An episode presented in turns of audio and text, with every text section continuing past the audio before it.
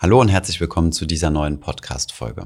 Heute hört ihr den zweiten Teil meines Interviews mit Professor Philipp Sandner. Ich habe mit ihm über das Thema DeFi, Decentralized Finance, gesprochen, auch wieder im Kontext mit Regulierung. Wir haben über Stablecoins gesprochen, wie zum Beispiel Tether und wie groß das Risiko ist, was Tether birgt für den gesamten Kryptomarkt. Und wir haben etwas über das Metaverse gesprochen. Also nochmal jede Menge Kryptothemen. Ich wünsche euch viel Spaß bei dieser Folge.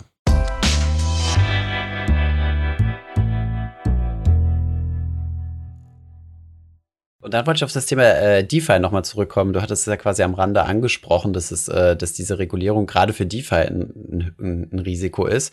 Ähm, ich finde das auch ein super spannendes Feld, was da alles gemacht werden kann. Ähm, wir haben da auch mal ein spezielles Video zugemacht, wofür du uns gelobt hast. Äh, das war nochmal so die, die große Anerkennung von einem Profi. Und ähm, genau, also wenn ich mir zum Beispiel solche, also da muss ich auch eben dran denken, wo du gesagt hast, ähm, ich muss meine, meine Wallets bei einer Kryptobörse ähm, quasi identifizieren, indem ich da nachweisen kann, dass ich da wirklich die Hand habe, über diese Wallet habe. Ähm, könnte ich ja theoretisch machen und dann ähm, mich eindecken mit Kryptowährungen in einer, in einer klassischen Börse, Bitpanda oder wer auch immer da alles so reguliert ist. Und dann schicke ich das ähm, und dann habe ich ja auf meiner Wallet. Das heißt, ich kann das, die, die, die Werte ja bewegen, wie ich Lust habe. Und dann schicke ich das einfach auf eine DeFi-Plattform, also eine dezentralisierte Krypto-Plattform, was im Endeffekt ja vereinfacht gesprochen nur eine Software ist, also quasi so eine Handelssoftware, ohne dass da Menschen dahinter stehen, ohne dass dann eine echte Firma dahinter steht und ähm, kann das dann dort wild hin und her swappen, auch in Kryptowährungen, die die Privacy-Funktion haben. Das heißt, dass dann, dass ich dann quasi meine Spur sozusagen verwischen kann und dann irgendwann vielleicht wieder zurück in Bitcoin und Ethereum. Ähm, diesen, dieser Weg müsste ja dann auch irgendwie blockiert werden. Das hat ja dann sehr wahrscheinlich die Regulatorik auch vorgesehen, weswegen dann und ist das dann halt so die Spur, wo du meinst, dass, dass, dass das das Risiko für DeFi ist? Also ja, im Sinne von. Genau. Ganz genau so, weil, weil also das äh, DeFi alleine mit den ganzen Funktionen wie Trading und so weiter hat wirklich das Potenzial, zu einer eigenen Killeranwendung zu werden, weil, weil damit eigentlich die gesamten Funktionen an, eines Kapitalmarkts überführt werden können, weg von Hunderten von Banken hin zu ein paar Zeilen Programmcode. Das ist irre. Wenn so ein Trading-Protokoll gut funktioniert und flexibel ist, dann könnten damit in der Zukunft alle Arten von Assets gehandelt werden. Und ich brauche nicht mehr zehn Börsen pro Land. Das ist unglaublich, was DeFi in der Lage ist zu leisten, mal in der fernen äh, Zukunft. Und deswegen hat es Potenzial, eine Killeranwendung zu sein. Und wenn, aber ich jetzt, wenn ich als Staat jetzt versuche, äh, die unhosted Wallets äh, zu regulieren oder zu unterbinden, dann sind vor allem die Geschäftsmodelle davon betroffen, die sehr viele Transaktionen haben. Das sind genau die Sachen, die du gesagt hast. DeFi, Payment, Trading und so weiter. Die sind alle davon betroffen, weil die Leute plötzlich ähm, Angst haben, Transaktionen äh, zu machen und die Firmen natürlich auch, weil das alles später potenziell identifiziert werden kann mit dem ganzen Baum an Transaktionen, der hier dann historisch angefallen ist. Das ist übrigens ein ganz spannender Punkt, den du sagst, kleines, kleiner Exkurs. Bitcoin HODL ist durch diese Unhosted Wallet Geschichte jetzt nicht ganz so arg schlimm betroffen, weil eben Bitcoin HODL keine Transaktionen erzeugt. Ich kaufe einmal Bitcoin und dann warte ich da und dann lasse ich es auf meinem USB-Stick und gucke einfach mal, was jahrelang passiert. Das heißt, ähm, hier, hier passieren möglicherweise jetzt mal umstrukturieren weggelassen diese, die, ähm, diese Transaktionen gar nicht, die identifiziert werden müssen. Aber eben wie gesagt, DeFi ist wirklich ganz deutlich im Fokus und damit wie vorher auch besprochen, indirekt die ganzen Firmen, die mit DeFi versuchen, Systeme aufzubauen für die Zukunft des Kapitalmarkts. Von daher schon, also wenn es wirklich sowas ist wie jetzt zum Beispiel ähm, Web 2.0, ne? Wir sprechen ja auch im DeFi-Bereich sehr häufig von, äh, von, von Web 3.0, aber im Web 2.0-Bereich, also so das Aufkommen von diesen ganzen Social-Media-Giganten aller Facebook oder, oder, oder ähm, äh, Google und so weiter, ähm, würden wir uns ja in Deutschland, in Europa dann ziemlich schon einschränken, wenn, wenn das, dieses, dieses neue Spiel nicht bei uns stattfinden kann. Ja, genau. Also diese Unhosted Wallet Geschichte, die betrifft jetzt eben DeFi-Themen. Das haben wir jetzt ja gesagt. Und DeFi ist vielleicht auch was für Profis und nicht für jeden relevant. Aber das ganze Thema geht ja weiter. Und zwar, wir haben das ganze NFT-Thema, das, da fallen sehr viele Transaktionen an. Das heißt, da bist du kurz davor, dass du mit deinem, mit deinem NFT-Bildchen identifiziert wirst als Thomas, mit allem, was du da tust. Dabei magst du vielleicht gerne anonym sein mit den, äh, mit den Bildchen, die du auf deinem Wallet hast. Ja, das finde ich kritisch im Sinne der Privacy. Und wenn jetzt das offene Metaverse kommt, im Vergleich zu dem äh, geschlossenen Metaverse von Facebook-Meta, dann ist es durchaus wahrscheinlich, dass das Metaverse ganz intensiv auf Tokens basiert. Und wenn das der Fall ist, dann würde sich Europa durch diese Unhosted Wallet Geschichte eigentlich also wirklich fast gänzlich von der Entwicklung des Metaverses verabschieden. Das heißt nicht, dass die Menschen nicht irgendwo arbeiten könnten, wo es entwickelt wird. Die Menschen können auch teilnehmen, aber das Metaverse findet dann eigentlich, kann man schon so sagen, äh, von der Entwicklung her im Ausland statt. Und das finde ich äh, schon sehr, sehr, sehr beängstigend, weil es halt wirklich eine Zukunft ist. Metaverse vielleicht äh, nochmal ein Sätzchen dazu. Ähm, klingt so ein bisschen nach viel bunten Bildchen und Computerspiel und so weiter und so fort. Aber man muss sich mal einfach überlegen, wie haben wir vor zehn Jahren telefoniert? Da gab es quasi den Telefonhörer, den habe ich in die Hand genommen. Inzwischen machen wir das mit dem Handy, aber die technologische Entwicklung steht ja nicht still. Ja, jetzt machen wir gerade heutzutage Tag für Tag eine Zoom-Session oder Skype oder sowas. Was ist die nächste Generation? Meines Erachtens wird es das Metaverse sein. Das Metaverse wird die Plattform sein, wo wir digital kommunizieren, also quasi die nächste Runde nach Zoom und wo wir Entertainment machen, also die nächste Runde nach Netflix oder eben auch nach ähm, Computerspielen oder ähnliches. Also digitale Räume zum Kommunizieren und zum Unterhalten werden. So was wir heute machen mit Zoom, Netflix, Skype, Computerspiele und so weiter und so fort. Das ist wirklich ein riesengroßer Bereich. Und da muss man schon fragen, ob man da jetzt Europa rausnehmen möchte. Äh, Finde ich ganz gut, dass du es noch an, ansprichst, hat mit der Regulator Regulatorik vielleicht jetzt nicht mehr so viel zu tun. Aber ähm, man sieht ja, oder man, und auch ich persönlich, also wenn ich mir so ein bisschen überlegt habe über Metaverse, finde ich das eigentlich eher so eine dystopische Vorstellung. So, man, man denkt so also quasi von übergewichtigen Menschen äh, in, in Unterwäsche, die sich, äh, die sich nicht mehr selbst pflegen oder so, weil sie einfach nur auf der Couch sitzen mit ihrer äh, VR-Brille und, und, äh, und quasi ihr echtes Leben vernachlässigen und nur noch digital unterwegs sind. Das ist ja so diese dystopische Vorstellung, die man hat. Aber äh, ich finde das, was du gerade gezeichnet hast, auch super interessant und äh, bin da auch völlig äh, auf einer Seite mit dir. Also gerade was das Thema Arbeitswelt angeht, denke ich, kann da viel, viel mehr passieren. Ja, jetzt haben wir immer hier so mit einem 2D äh, vor uns. Ähm, und irgendwann kannst du vielleicht mal so nebeneinander sitzen, zumindest äh, also im, in einem Metaverse und hast dann auch so die akustischen, also du sitzt dann zum Beispiel rechts neben mir und deswegen höre ich auf dem rechten Ohr, höre ich dich deutlich besser als, äh, als auf dem linken und solche Dinge. Also das finde ich ähm, schon viel angenehmer, weil ich glaube ehrlich gesagt nicht, dass wir in Zukunft wieder ganz normal äh, unser 9 to 5 äh, im Büro verbringen werden, sondern das wird, glaube ich, mehr digital werden. Aber ja, ich hoffe, ich hoffe sehr stark, dass es in diese Richtung geht und ich hoffe auch sehr stark, dass es dieses offene Metaverse wird und dass, dass wir nicht äh, ein, eins von Mark Zuckerberg haben. Die Wahrscheinlichkeiten sprechen natürlich dagegen, äh, also gegen, äh, gegen das Metaverse von Zuckerberg, ja. Ja, das ist, ganz, das ist noch gar nicht richtig erkennbar. Also die, die, dieses offene Metaverse hat schon auch gewisse Chancen, weil, weil das halt tokenbasiert ist. Token erzeugen ja irre Incentives äh, für Leute, Dinge zu tun. Und wenn man da Incentive-Mechanismen, Mechanismen viel, die zum Beispiel hunderte Computerspiele Programmierer oder Designer motiviert, plötzlich zu programmieren, dann kann die Programmierentwicklung plötzlich viel schneller gehen als bei Facebook, weil ich die Kraft von 50.000 Programmierern freisetzen kann. So ist ja auch jetzt die ganze Kryptowelt mit DeFi entstanden. Ja, das sind ja keine Firmen, die die Leute bezahlt haben. Wird man sehen. Übrigens, ein ganz spannender Anwendungspunkt ist auch Tourismus äh, für das Metaverse. Ähm, ich habe mich mal selber gefragt, würde ich gerne auf die Antarktis? Und dann habe ich mir gesagt, so, hm, ja, schon, aber es ist echt weit weg und es ist kalt und es kostet viel Geld und ich will auch nicht 20 Stunden ins Flugzeug und so weiter. Also deswegen vielleicht nicht und dann CO2 noch dazu. Also dafür, dass ich dann dort im Schnee stehe, eher nicht. Aber im Metaverse die Antarktis zu besuchen, zum Nulltarif, dort rumlaufen, digital mir mal Eindruck verschaffen, warum nicht? Finde ich keine doofe Anwendung. Was ist besser? Die Antarktis als Tourist digital zu besuchen oder eine Netflix-Serie anschauen. Ist beides irgendwie hm. gut und hohl gleichermaßen, wenn du weißt, was ich meine. Ja, ja, verstehe, was du meinst, ja. Ja, interessante Themen. Ähm, was, was ich mir auch mal überlegt habe, ist, äh, vielleicht wird das Metaverse gar nicht in, in Amerika gebaut oder in Europa oder in Asien, sondern das ist halt einfach so, wie du sagst, ja, die Leute arbeiten daran, aber die Entstehung ist tatsächlich im Internet. Also es gibt keine Firma, die dahinter steht. Das ist ja die Idee hinter dem Dezentral, ja, dass es da keine AG oder börsengelistete Firma gibt, sondern äh, das Metaverse oder, oder das Web 3 entsteht in der Welt des Web 2 oder des Internets ganz kurz. Und äh, im Endeffekt kannst du dort von überall aus mitarbeiten. Dann gäbe es auch keine, dann hätte es sehr wahrscheinlich auch keinen geopolitischen Ein Einfluss.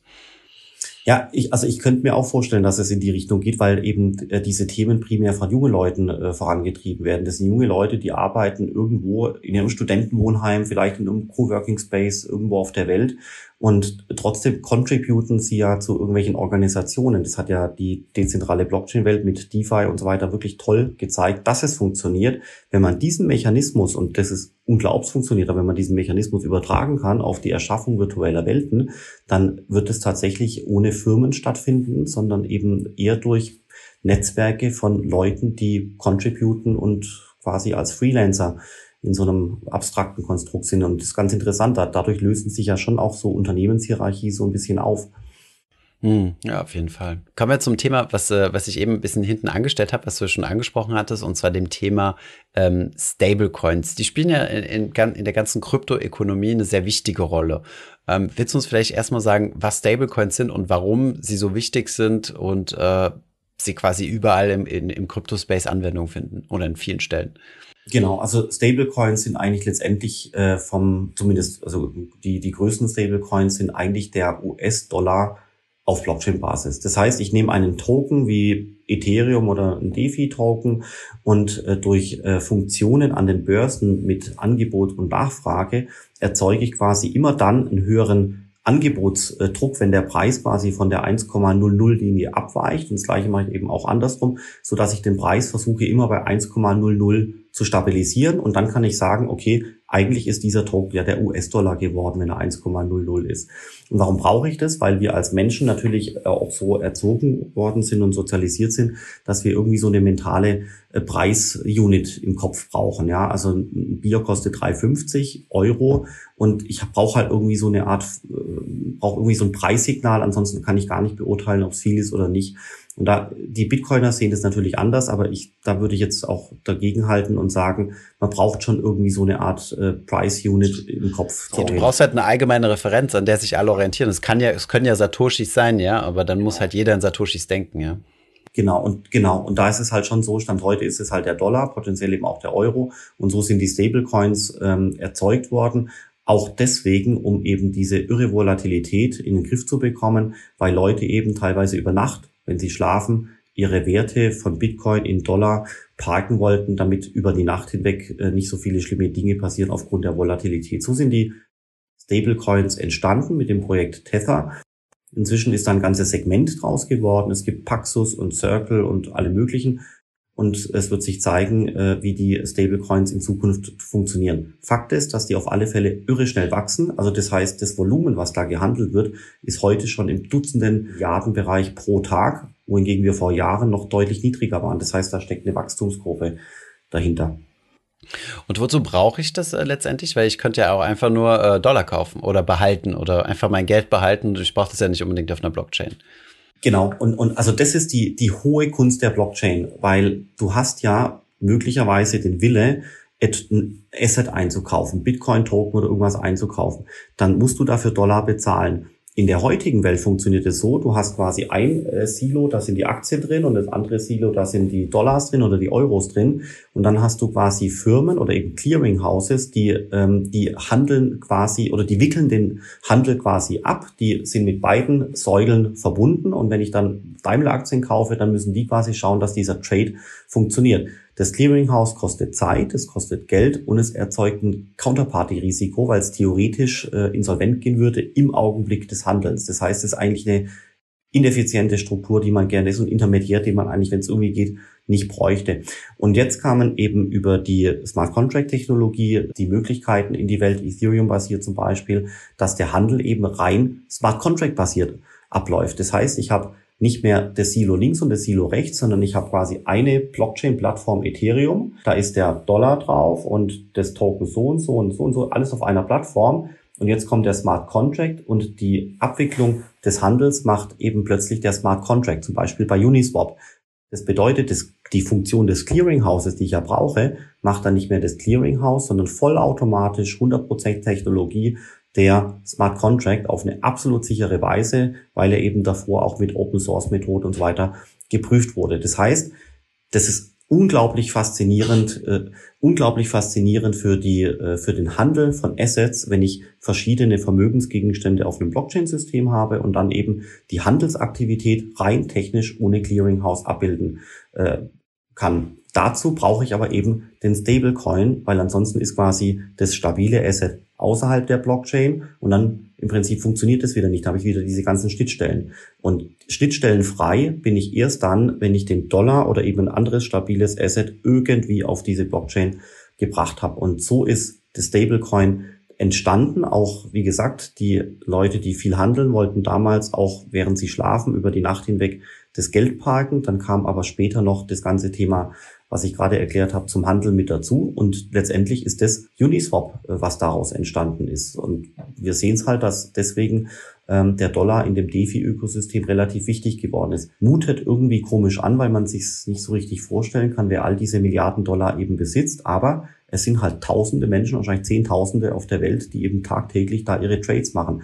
Und noch ein Punkt, Thomas, inzwischen gerade in diesem Ökosystem Metaverse und so weiter, wo Freelancer arbeiten, da fangen die Leute jetzt teilweise schon an, Rechnungen für Freelancer-Tätigkeiten zu schicken in Stablecoin-Notation oder potenziell natürlich auch Ethereum oder sowas. Das heißt, eine Freelancer-Rechnung wird jetzt so langsam hier und da schon als Stablecoin bezahlt. Das sieht man so seit ein, zwei Jahren. Und dann springt diese Technologie aus dieser künstlichen Blockchain-Welt des, dieses Ökosystems in die reale Welt, wo jemand arbeitet und natürlich dann bezahlt wird für seinen Job.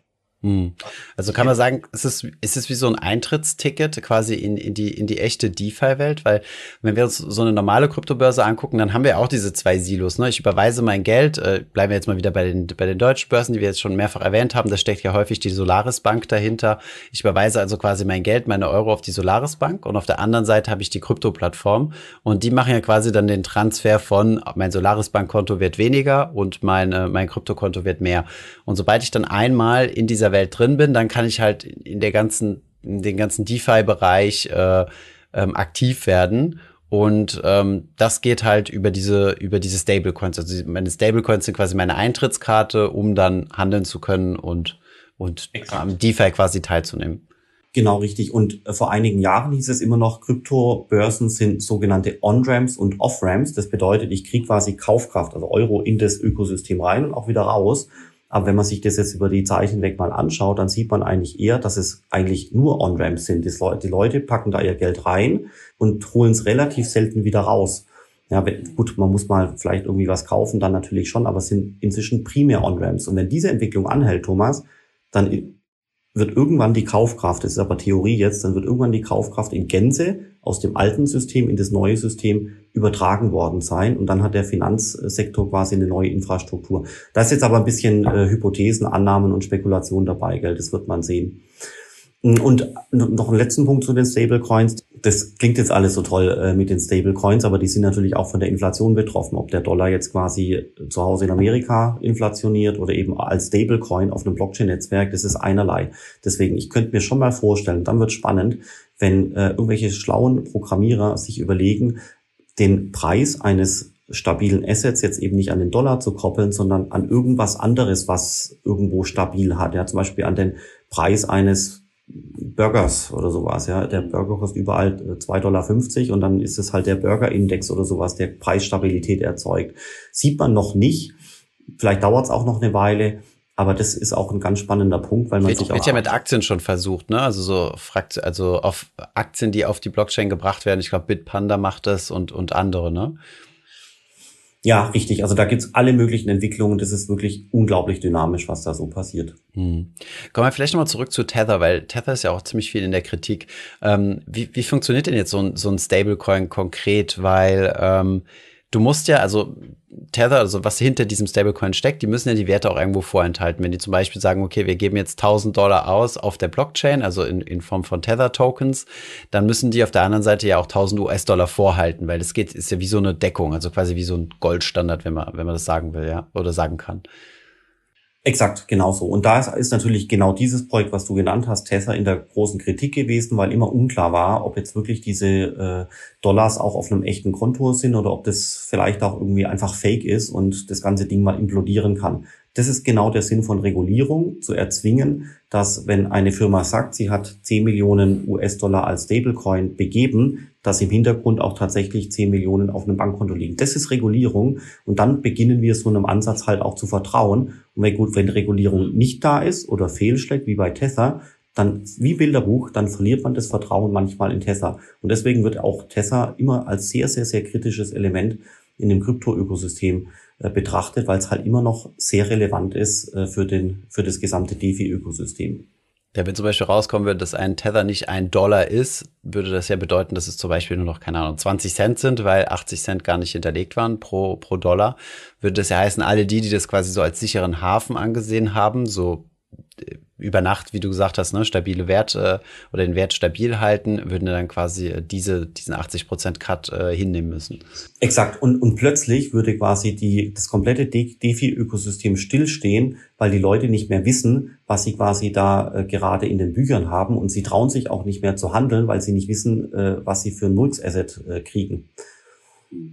Das, das ist ganz spannend, was du sagst, weil äh, wenn die Inflation mal extrem hoch wäre, also wie damals 1922, 1923, also keine Ahnung, 200 Prozent pro Jahr oder 300, 400 Prozent, dann passiert genau das. Die Leute stellen quasi ihre normalen Wirtschaftsaktivitäten ein, weil sie nicht mehr wissen, was sie für ein Moods-Asset kriegen. Und wenn sie es kriegen, versuchen sie es möglichst schnell wieder loszuwerden. Und dann im Prinzip stockt, stockt der gesamte wirtschaftliche Austausch, der wird dann erschwert, weil auch Verträge nicht mehr richtig funktionieren, weil du ja gar nicht mehr weißt, wenn in einem Vertrag 300 Euro drinstehen, dann weißt du gar nicht mehr, was ist denn da eigentlich noch drin, weil du das aushüllst. Das ist das Schlimme daran, wenn die Inflation wirklich richtig hoch wird.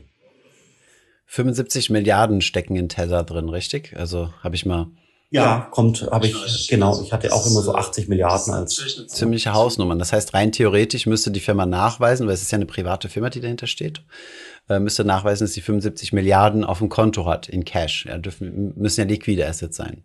Genau, und tut sie auch mit so Auditing Reports, kann man sich im Internet anschauen, aber wer die anschaut, der fragt sich schon auch, ob äh, diese äh, dünnen äh, Blättchen ausreichen für 80 Milliarden oder ob man da nie, lieber noch ein bisschen mehr Substanz äh, sich gewünscht hätte. Das sind genau die Punkte der Kritik, ja. Hm. Ja, super interessant. Gibt es Alternativen, also, ähm, also alternative äh, Stablecoins, äh, wo du sagen würdest, die entsprechen regulatorischen Standards?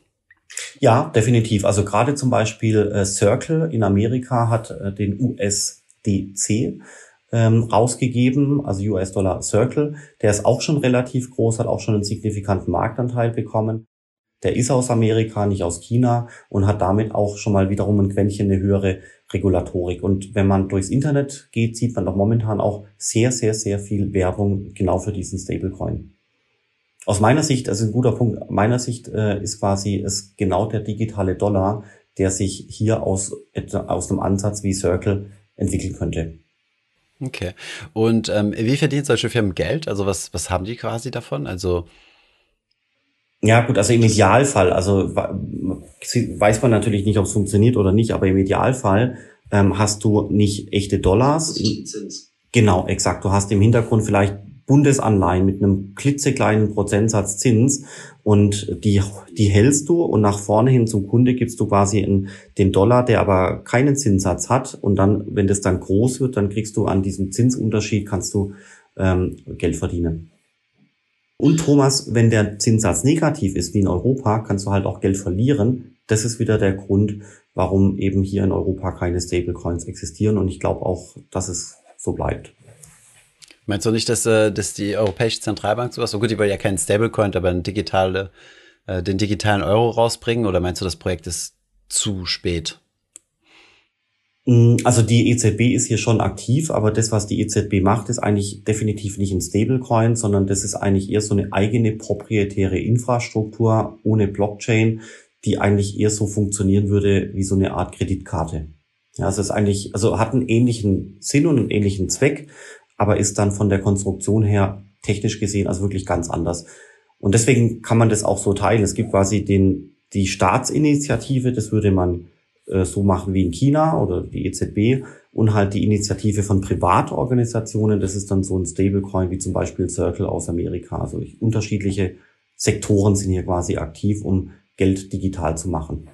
Ja, super interessant. Vielleicht dann abschließend mal noch die Frage, weil äh, ich habe einen kleinen Aufruf auf Instagram gemacht und gefragt, was so, was so die Fragen sind. Und die habe ich an der einen oder anderen Stelle mit eingebaut. Aber eine Sache, wo die Leute natürlich immer wissen wollen, ist, in welche Kryptowährung investierst du selbst? und investierst du selbst überhaupt? Ach ja, du, also meine ich habe, also wichtig vor allem ist mir, dass ich das Thema bestmöglich verstehe. Deswegen mache ich halt auch so äh, ex, also Experimente kleinerer Art, um einfach zu wissen, was ich hier tue mit äh, DeFi und so weiter und so fort. Einfach des, des Learnings wegen und dieser Aspekt der Education finde ich auch wirklich ganz, ganz, ganz wichtig, weil man auch dann erst versteht, was da passiert, damit man, wenn es geht, informierte Entscheidungen äh, treffen kann. Das ist für mich ehrlich gesagt der Hauptzweck. Unabhängig davon, ja klar, gut, also so ein bisschen was habe ich auch in Bitcoin investiert und in, in Ethereum. Ähm, aber ansonsten halte ich mich da momentan äh, also wirklich deutlich zurück, weil ich es einfach zeitlich nicht schaffe. Es ist so viel los und ähm, ich würde gerne mich deutlich mehr mit DeFi beschäftigen und ich würde auch da gerne investieren und klar, ich würde auch gerne meine Experimente mit NFTs und Metaverse äh, vertiefen. Aber es kostet so viel Zeit und es wirklich, das fächert sich ja auf. Man schafft es da kaum mehr, den Durchblick äh, zu erhalten. Wenn man dann aber sich nicht gut informiert und trotzdem entsprechend investieren würde, dann ist es echt riskant, weil es halt wirklich auch sehr viel Murks äh, gibt da draußen. Also die Frankfurt School bezahlt dich noch ganz normal in Euro. Ja, ganz genau. Ja, hoffentlich bleibt so, gell, mit der Inflation und so weiter und so fort. Äh, bleibt hoffentlich so. Ja, wobei wäre besser, wenn sie dich in, einem, in, der, in der Kryptowährung bezahlt. Das soll, das hatte zumindest den Anspruch, inflationssicher zu sein. Schauen wir mal, was passiert. Ich bin ja der Meinung, dass es tatsächlich inflationssicher äh, ist, gerade Bitcoin, Ethereum und so weiter. Ähm, aber gut, die Zeit wird es zeigen. Ja, glaube ich auch, ja. Das, das wird jetzt eine, die nächsten Jahre werden, glaube ich, da einiges, einiges äh, äh, zeigen. Ähm, vielleicht nochmal noch mal abschließend, sorry, ich habe zwar schon gesagt, dass wir abschließen, aber ähm, du hast im Vorgespräch, das fand ich noch ganz wichtig, äh, das noch mit ins Video mit aufzunehmen, hast du mir nämlich gesagt, ähm, dass ihr ja gerade eine, eine, eine Blockchain-Konferenz bei euch an der Uni hattet und äh, dass du eigentlich sehr positiv äh, dem Thema äh, Regulierung in Europa oder beziehungsweise in Deutschland gegenüberstehst und dass es auch viele amerikanische äh, Unternehmen gibt, also Großbanken, die äh, einen Testballon in, in Deutschland starten lassen. Das heißt, du siehst schon auch, dass Deutschland da gar nicht so schlecht dasteht, wie, wie man häufig auch so ein bisschen aus dem Krypto, aus der Kryptowelt mitbekommt. Genau, also das Problem ist, wie vorher schon gesagt, eigentlich eher so ein bisschen auf europäischer Ebene. Da gibt's quasi Entwicklungen, die nicht äh, restlos gut sind, auch teilweise also wirklich äh, standortschädigend. Aber jetzt hier in Deutschland muss man sagen, ist der Staat schon sehr früh aktiv geworden mit einer Kryptoregulierung schon vor zwei, drei Jahren. Und äh, das hat jetzt dazu geführt, dass Rechtssicherheit gegeben ist. Und äh, in der Konsequenz gibt es tatsächlich große Banken auf der Welt, die jetzt beginnen, äh, in Deutschland äh, Testprojekte im Kryptobereich zu machen, weil sie hier wissen, was sie dürfen und was sie nicht dürfen. Und wenn es dann gelingt, könnten die das ausrollen auf andere Länder.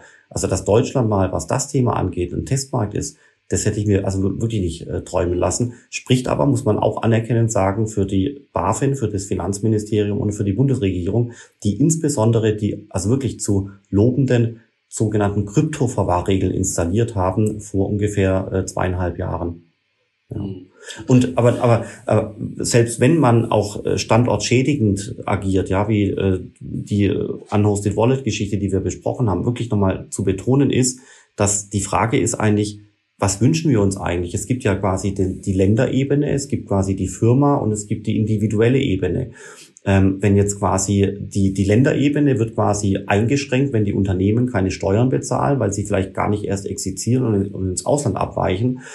Aber es gibt ja auch noch die Individuen äh, wie dich und mich. Wir können ja trotzdem einfach machen, was wir wollen. Es ist ein freies Land. Ich kann entscheiden, für eine DAO zu arbeiten und schreibe dann meine Rechnung, kriege ein paar Tokens. Du kannst quasi theoretisch dein Bitcoin, Ethereum oder whatever kaufen, auch bei einer ausländischen Börse. Das heißt, das Individuum, was sich mit dem Thema beschäftigt, ist gar nicht so sehr davon betroffen und kann Teil all dessen sein, wenn es will. Und deswegen ist immer die Frage, wie schlimm ist es denn eigentlich, was da kommt? Äh, also es ist schon nicht optimal mit den unhosted Wallets, vor allem wegen den, äh, wegen den Hackerangriffen und den sogenannten Honeypots, äh, die da entstehen. Das finde ich wirklich ganz, ganz, ganz brenzlig. Aber wenn eben eine DeFi-Firma oder eine NFT-Firma halt jetzt nicht in äh, Deutschland oder, oder Europa angesiedelt ist, sondern dann halt in der Schweiz oder in, in UK, gut, also dann ist es halt so, ja. Also wir leben ja auch noch, obwohl wir kein Google, kein Apple und kein Amazon haben. Ja, Europa existiert trotzdem noch. Ist nicht optimal, würde man sich anders wünschen. Aber gut, wenn es halt so ist, ist es so. Aber was, wenn etwas kritisch ist, dann diese Datenschutzgeschichte, die Hackerangriffen und die potenziellen Honeypots äh, mit Datenbeständen, die quasi die Pseudonymität auflösen. Das finde ich wirklich, wirklich brenzlig. Sehr gut. Äh, enden wir auf einen, auf einen positiven Touch, finde ich gut. Vielen, vielen Dank, Philipp, dass wir äh, das Gespräch führen konnten und uns da nochmal einen, einen guten Insight in ein Thema gegeben hast, was äh, ja in letzter Zeit nochmal ein bisschen hochgekocht ist. Danke dir. Vielen Dank und ja, schönen Tag wünsche ich dir und allen. Ich hoffe, diese Podcast-Folge hat dir gefallen. Wenn ja, dann zöger doch nicht in deinem Umfeld über diesen Podcast zu sprechen, bei Freunden und Bekannten. Ich denke, es gibt auch in deinem Umfeld viele Menschen, die sich für das Thema finanzielle Bildung interessieren oder interessieren sollten. Wenn du auf iTunes bist, würden wir uns auch freuen, wenn du uns eine positive Bewertung dalässt. Das hilft uns, den Podcast noch einfacher auffindbar zu machen. Alle wichtigen Links und Verweise findest du wie immer in den Show Notes zu diesem Podcast. Vielen Dank fürs Zuhören und bis zum nächsten Mal.